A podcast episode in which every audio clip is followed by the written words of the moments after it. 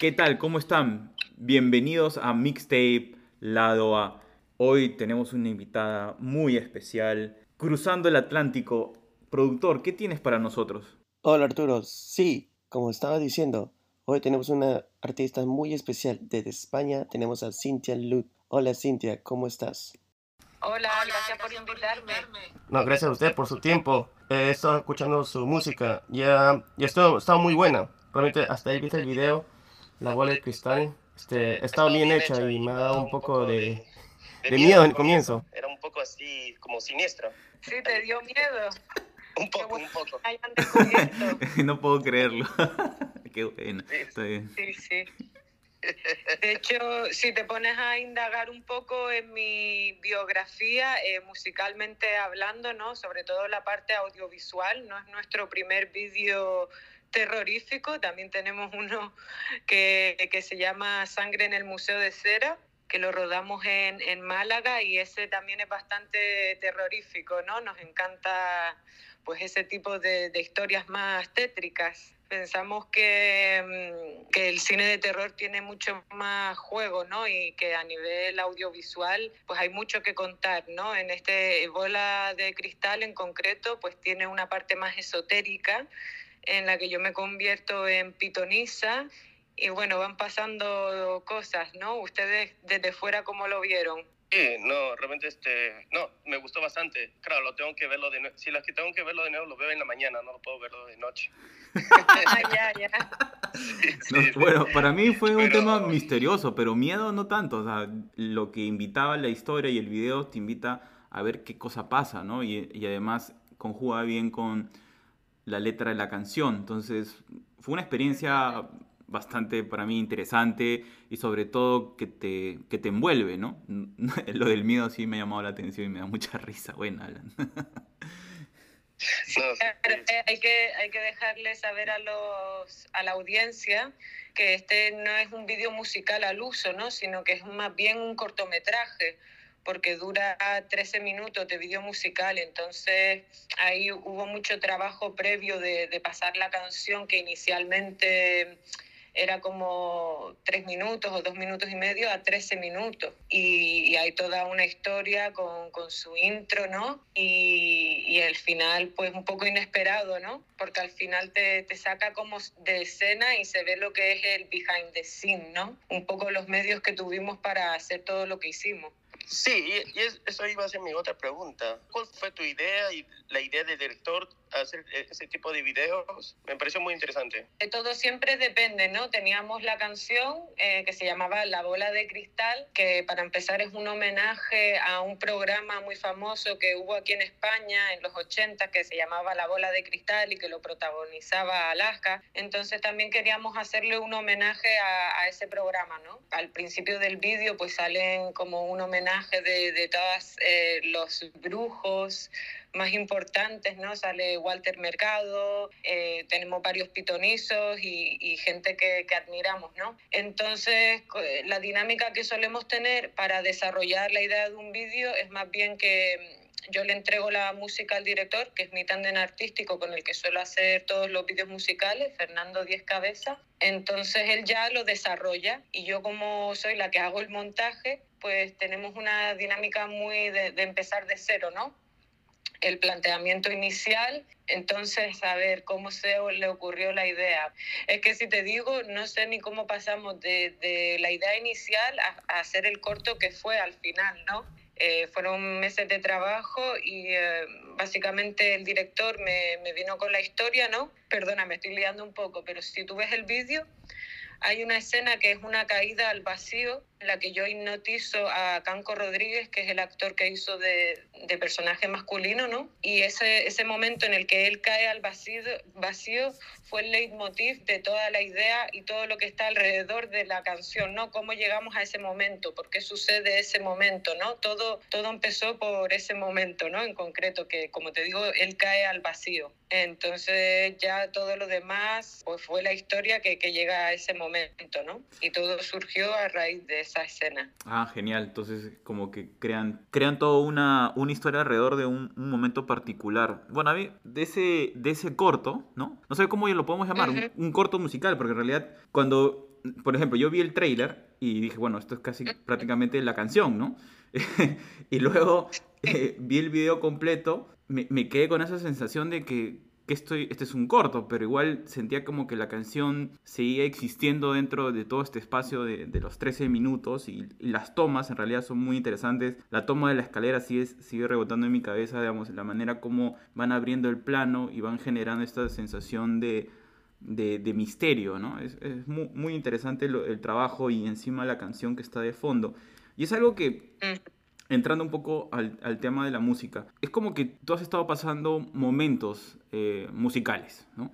Estás en un momento de uh -huh. sintetizadores, porque antes, digamos, en, no sé, un par de años atrás, habían guitarras en, en tu música. ¿Qué es lo que está pasando con, con Cintia en este momento, musicalmente? Bueno, yo cuando saqué mi primer álbum, New York Anthem, eh, me encontraba viviendo en Nueva York, como le comentaba antes a tu compañero Alan. Y entonces, claro, al estar en Nueva York, pues iba componiendo mis primeras composiciones, mis primeras canciones, me encontraba en un sitio en el que mi lengua materna pues era el español, entonces yo veía la, la lengua inglesa, ¿no? Había muchas cosas que directamente me llamaban la atención, porque a medida que iba aprendiendo, pues me iba quedando con frases o palabras, ¿no? Que decía, pues me gusta cómo suena, me gusta lo que quiere decir esto, ¿no? Porque cada, cada lengua tiene su forma de expresarse. Entonces, pues iba componiendo primeramente con guitarra y más bien tenía una dinámica en la que iba componiendo viendo más bien la letra primero y luego le ponía música y fue un álbum que en el que lo estuve componiendo por años, como te digo, mis primeras composiciones, que uno no se siente seguro de si esto está bien o no, ¿no? Cantado hacia guitarra y luego ver cómo queda una canción en estudio, es algo como muy puro. Ese álbum se puede decir que tiene incluso diferentes géneros, es un poco folk, es un poco rock and roll, es un poco dance, o sea, ese, ese álbum tiene algo que lo conecta, que es mi voz y mi forma de componer, pero tiene diferentes registros. Eh, ahora lo que pasa, que al haber desarrollado mi carrera en Madrid y al encontrarme en España, pues me sentía la necesidad de que me tenía que comunicar con el público y que realmente me entendieran, ¿no? A ver, la música es un lenguaje universal y a veces no es tan importante el tema del idioma, pero para mí también suponía un reto y me apetecía entonces ahora estoy trabajando en mi segundo álbum en el que estoy escribiendo en castellano. Entonces la dinámica de composición ha cambiado, ¿no? Porque el español no tiene nada que ver con el inglés a la hora de contar historias, ¿no? Entonces esa evolución ha erradicado más en el que yo estoy tomando más el mando a nivel producción, ya me estoy afianzando más en ese terreno y entonces voy haciendo la música desde el lado contrario. Primero lo que son los sonidos que yo quiero transmitir. En este momento me hace, o sea, me, apetece hacer bailar a la gente, me apetece un cierto sonido más electrónico, como te digo. Y pues me siento en, esa onda, ¿no? Yo creo que este segundo álbum, al que llama Madrid, tiene más toques eh, electrónicos y otro tipo de tiene otro tipo de evolución. Esta es la nueva eh, Cintia en el tercer álbum no sé qué en qué evolucionará no y lo que tiene en común todo esto es que tiene una vibra bastante 80 ya, sí. eso iba a ser mi otra pregunta porque yo lo sentía finales 70 80 digamos depende de la canción no por ejemplo en Guíame que, que me gusta mucho en verdad me parece genial esa canción se siente electrodance no aquí en Madrid es como si fuera finales de los 70 por lo menos eso es lo que la sensación que me da. Sí, ¿no? Quizá por el sintetizador que tiene. Sí, exacto. Y me doy cuenta que aquí en Madrid y en la bola de cristal es como hablar sobre relaciones este, de pareja o que tienes alguien que te hace daño, pero igual quieres este, pensar en esa persona. Más o menos entendí con eso la bola de cristal. Me gusta esa parte que dice, me siento inmortal, pero igual en, en, los, este, igual no, no, sabes por qué la persona te deja, como que te sientes fuerte pero a la vez débil. Me parece, no sé, la temática muy interesante. Claro, eso es lo interesante de la música, ¿no? Que al final eh, cuando cada persona que lo escucha se lo toma como quiere, ¿no? A priori sí que parece La bola de cristal una canción de amor, digamos, ¿no? Porque dice, te sueño sin querer y sin saber por qué, no entiendo que te vas, lejos a otro lugar, como que sueñas con alguien y, a lo mejor solo lo puedes ver en los sueños, ¿no? Pero si te digo la verdad, la canción de Bola de Cristal surgió por eh, una idea de Instagram, ¿no? Cuando, sobre todo en la parte que tú dijiste de ser inmortal, ¿no? Que la gente deja ahí sus fotografías con sus mejores momentos y de alguna manera es inmortal, ¿no? Porque aunque esa persona se muera, pues sus fotografías quedan ahí. Entonces, la raíz de una canción a lo que después sale y a lo que después la gente lo interprete, pues son como, como varias escalas, ¿no? Ah, ok, ok. Entonces sí, lo voy a escuchar de, nuevo, pero en diferentes maneras.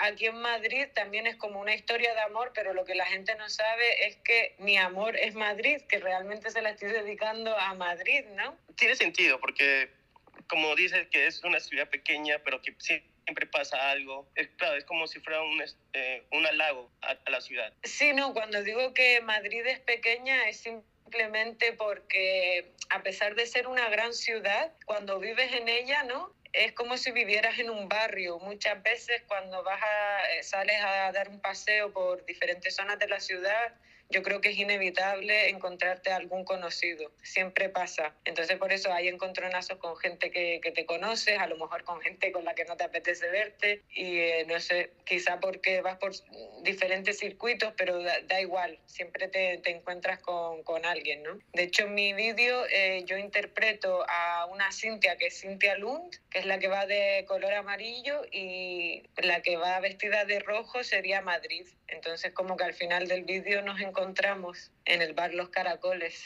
Wow. Pero entonces, digamos, todo este disco, pues por el nombre también, es, ese es tu reencuentro con, con tu ciudad. Ese es el, motivo que va moviendo todo el disco. Sí, eh, el anterior se llamaba New York Anthem, un poco se lo dediqué a Nueva York porque estuve viviendo allí pues mis primeros años como persona adulta y demás y descubriéndome a mí misma y como músico y luego este se lo dedico a Madrid porque es la que me ha dado la oportunidad de desarrollarme como artista y porque me encanta Madrid sinceramente amo esta ciudad y, y, pensaba que se lo merecía, la verdad, que se me, eh, merecía un homenaje. Buenísimo. Y entonces, eh, esta Don't Cry for Me Manhattan es, tu despedida o solamente era parte del momento? Don't Cry for Me Manhattan es que la escribí cuando ya no me, no me encontraba en Manhattan. Entonces era como que yo había dejado a Manhattan, por eso que no llores por mí.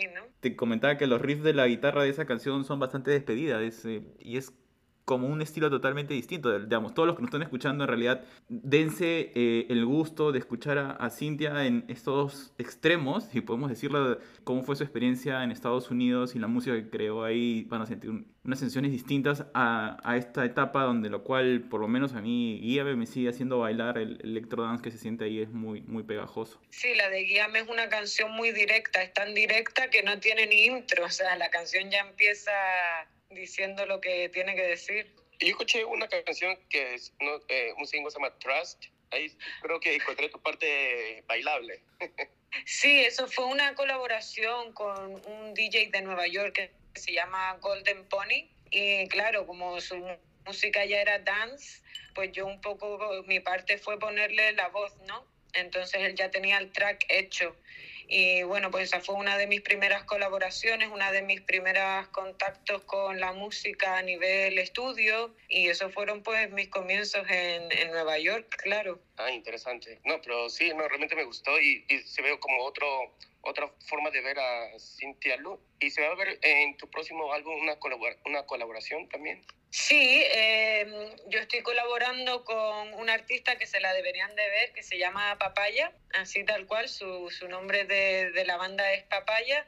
Y mm, eh, de momento tenemos una canción que compuso ella, pero que la vamos a meter en mi álbum, que se llama Ciudad Enmascarada. Así que se tienen que quedar con la intriga. Y luego, pues, como somos amigas, pues siempre que tenemos un rato libre vamos viendo nuevas composiciones mías y vamos desarrollando cosas y ella también me acompaña en el directo. Y luego siempre tengo a mi mano derecha que se llama Tash Tour, que es mi productor y se encuentra ahora mismo en Estambul, aunque nos conocimos también en Nueva York y también me ayuda a desarrollar mi música y luego pues Si surge alguna otra colaboración más, eh, si, si surge alguna otra colaboración, pues estoy abierta. De momento estoy en fase de composición, me quedan unos tres temitas para acabar la composición entera de este álbum y, y, yo creo que voy por buen camino y mi idea es si puedo irme este verano a Turquía y solidificar un poco estas canciones que me quedan. Y también mientras tanto pues estoy editando un vídeo que ya hemos grabado que lo queremos sacar en septiembre o cosas así y ahora estoy pensando en rodar nuevo vídeo para sacarlo pronto también. ¿Y es un vídeo que lo puedo ver en la mañana o se puede ver en la noche? Ahora queremos pasar de oscuro a claro, ¿no? Queremos dar un poco más de alegría, un poco más de ir al grano, ¿no? De ser directos y hacer como más fashion film, como enseñando más mi look, quizá algo jugando con luces. Esta canción que la próxima que creo que voy a sacar, creo, tengo que barajar, bueno, es una que se llama Cuando besar era legal, poco inspirada en, en, esta, en este momento de la pandemia y tal. Y es una canción que va a 159 BPM, o sea, no sé si entiendes de BPM, pero eso es súper rápido. Sí, es Entonces, un super beat, es el más rápido del latido del corazón. Y de de hecho esta canción tiene un poco un registro un poco más punk, un poco más macarra a la hora de cantar. Así que pienso que, que le viene bien algo que, que implique velocidad de alguna manera la dinámica de los vídeos musicales siempre lo dice la canción, ¿no? no o sea, perdón, eh, la canción ya, ya dicta un poco pues, pues la estética, el ritmo, la historia, es como que te dan un audio y tú te haces una imagen, ¿no? Ah, interesante. No, realmente sí, sí. Me, me, me gusta la forma como mueves la, la, la, música con lo visual. Realmente este, es muy interesante. A veces veo artistas que ponen videos sin que tengan una idea, una emoción, pero creo que en los tuyos sí, sí hay uno. Y que te llama la atención. Si es que te gusta o no te gusta, por, uh -huh. por otros temas es diferente, pero siempre es muy interesante. Realmente me llama la atención. Y, Gracias. ¿Y, y eh, tienes una fecha más o menos para tu álbum o todavía no tienes, quieres esperar un poco más a que termines los otros tres temas que tienes pensado? Eh, de momento no le he puesto fecha de salida al álbum, pero calculo quizá noviembre, pero bueno, que de este año no pasa. Y que aparte iré sacando mis novedades poco a poco, como te digo, single por single, con su debido vídeo y todo hecho con mimo. Más que las prisas, prefiero tomarme un poco mi tiempo y, y todo lo que vaya sacando que, que, esté hecho con mimo, con cariño. Por supuesto, ¿no? Tienes que tomarte tu tiempo, sobre todo por el tema de producción de los videos. No sé cómo estará allá en España, pero bueno, hemos hablado con distintos artistas y bueno, el tema de la pandemia ha hecho que se retrasen las cosas, se vayan más lento el tema de filmar hasta poder grabar en estudio, ¿no? No sé cómo están ustedes allá. Sí, bueno, aquí en España eh, parece que va mejorando la cosa, eh, cada vez van abriendo más eventos, eh, la gente está empezando a dar conciertos, yo ya he hecho un par de rodajes, de hecho si, si, me tuviera que meter a estudio ahora mismo no creo que hubiera problema, así que se va sintiendo más normal, la verdad, lo que claro va lenta, va lenta la cosa. Interesante, entonces va a haber un un pequeño este, performance, eh, un pequeño evento que en vivo vas a tocar pronto en España? Mm, a nivel conciertos todavía no tengo eh, nada confirmado, pero bueno, este fin de semana, por ejemplo, me voy a ir al Festival de Medina, al Film Festival, y ahí sí que voy a ser de jurado de videoclips. Así que es, es, lo que te digo, porque poco a poco se van abriendo cosas, aunque sean diferentes y aunque tengan como barreras que, que, no les permitan hacer como lo habrían hecho antes de la pandemia, pero bueno, van, van pasando cosas.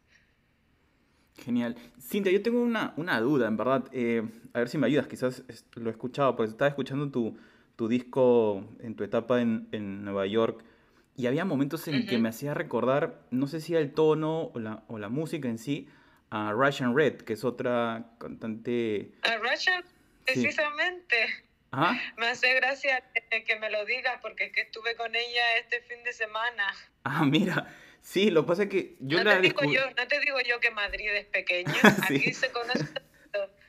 No, la verdad que es un encanto y me, me, parece, me da ternura que me digas eso, ¿no? Porque yo a ella sí que la tenía como referente en la adolescencia, porque era cuando yo estaba empezando a descubrir la música indie, la música folk, entonces yo escuchaba mucho a Licky Lee, escuchaba a Russian Red, escuchaba como a Grimes, Soko, MGMT, todos estos, ¿no? Hubo un momento del boom en, en alguna etapa de los 2000 que era todo como más música indie, los The Strokes y muchísima gente más. Perdona que te interrumpiera, ¿cuál era tu pregunta entonces respecto a Russian Red? Era eso, me justo me la acabas de comentar porque... Te recordaba, o sea, que mis canciones te recordaban a ella, dice. Sí, es como que hubiera una sensación de... Entonces yo quería saber si es que era parte de, de una generación, pero claro, ahora, ahora que me, ahora me queda claro, o sea, tú has consumido su música, entonces en cierta manera hay algo ahí en esa versión en inglés tuya en ese primer, eh, primer disco que, que, se siente, porque yo lo escuchaba y decía, pero es como que hubiera, y no sabía si es que era una influencia o que ustedes habían aparecido en el mismo momento, ¿no?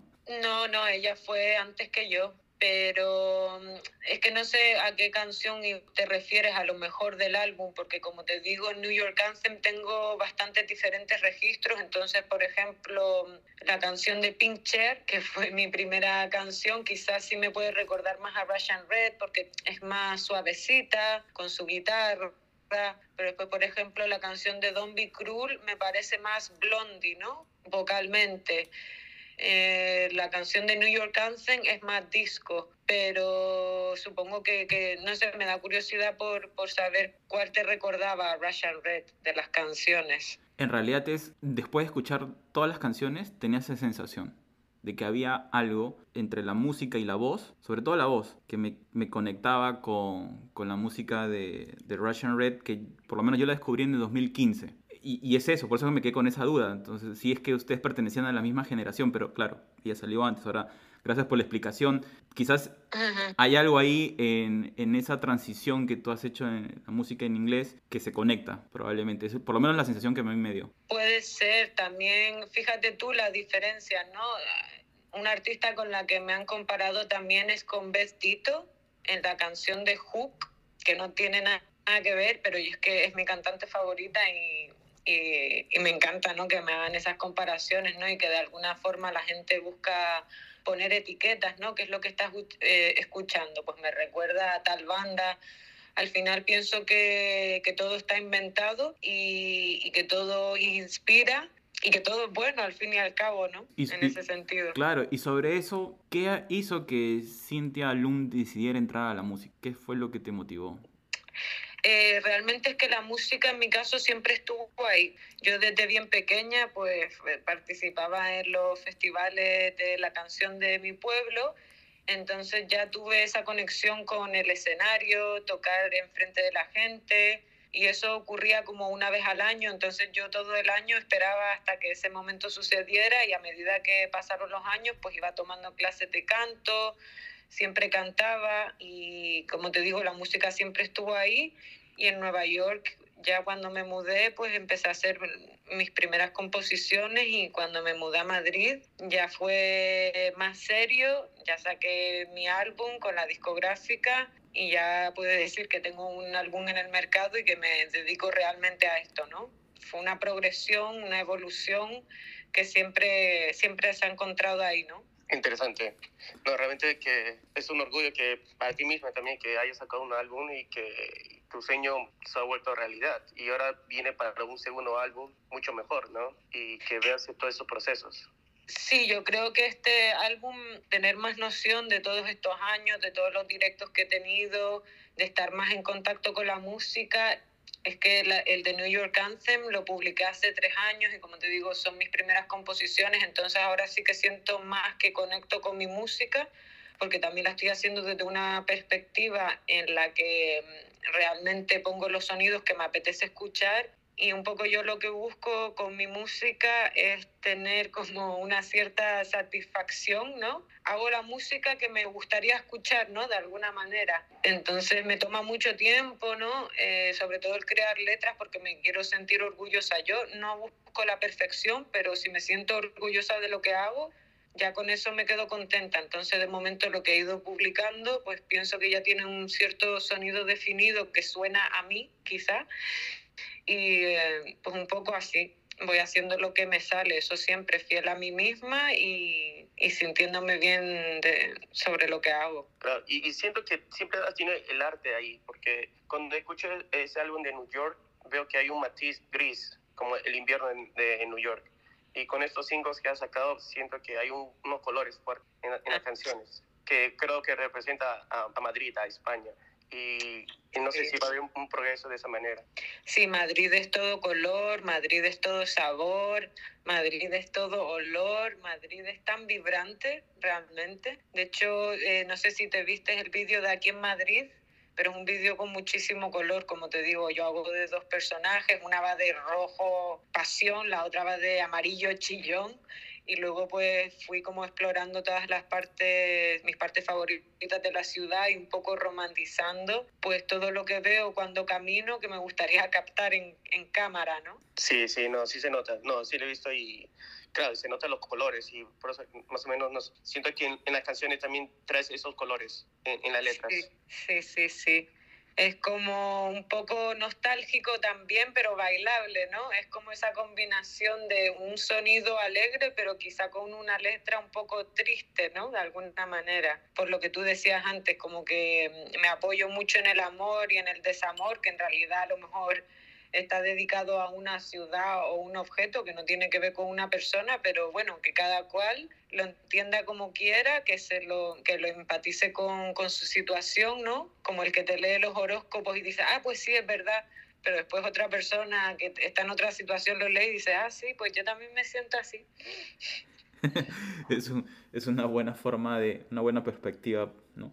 Que uno va sintiendo según el contexto en el cual estás. Y sobre, Exacto. Y sobre eso, digamos, viviendo el contexto y ahora que muchas personas también bajo esta situación en la que estamos viviendo globalmente la pandemia, te hace a veces eh, revalorar muchas situaciones en tu vida y también provocar hacer cosas que has estado dejando de, de, largo. ¿Qué recomendarías a todas estas personas que quieren entrar al mundo de la música y lo están pensando y lo quieren hacer? ¿Cuál sería tu recomendación desde tu, de, desde tu experiencia? ¿no? Pues que las cosas no se queden en ideas, sino en hechos, ¿no? Yo muchas veces trabajo en silencio para aparecer con una canción o con un vídeo y eso no se ha hecho por arte de magia, sino que tiene un trabajo detrás. Entonces simplemente con ir sacando cosas, con realmente intentando hacerlo de verdad y enfrentarse a ello, yo creo que, que es simplemente cuestión de, de trabajar las oportunidades llegan cuando las vas buscando, pero si no haces nada por buscarlas, pues no pasa nada, te tienes que hacer ver, ¿no? De alguna manera, cuidar las redes sociales, hoy en día hay muchas herramientas, la gente se hace viral en TikTok, no sé, la cosa es ser constante, ofrecer algo con lo que tú te sientas identificado, no intentar como te digo, complacer a lo que tú crees que la gente quiere, sino ser único, que todo el mundo es único, pero muchas veces en la música es como escucho una canción X y ya me suena algo que está hecho, pues intentar sacar lo que realmente venga de ti, ¿no? Y ya está, trabajar, no hay más. Ya saben, ¿no? tienen que, si tienen una idea, levántense y hacerlo sigamos el consejo de, de Cintia, a hacer las cosas y no dejarlas ahí en, la cabeza, que a veces el tiempo pasa y se pasan las oportunidades. Muchas gracias, Cintia. Fue espectacular esta conversación. Te agradecemos por tu tiempo. No sé si nos quieres eh, comentar algo más. Nada, que estén atentos a mis redes, que pronto vienen cosas nuevas, que he sacado merchandising de la bola de cristal y que se puede comprar, que está súper chuli. Ya saben, ¿no? entren a las redes sociales, enteremos del próximo video que se viene y sobre todo estemos atentos a los próximos videos. Así es. Sí, pero si son personas como yo, lo ven en la mañana. Pero si son personas fuertes, lo ven en la noche. No, no hay problema. No es para tanto. El corto está muy bueno. Gracias. Muchas gracias, Cintia.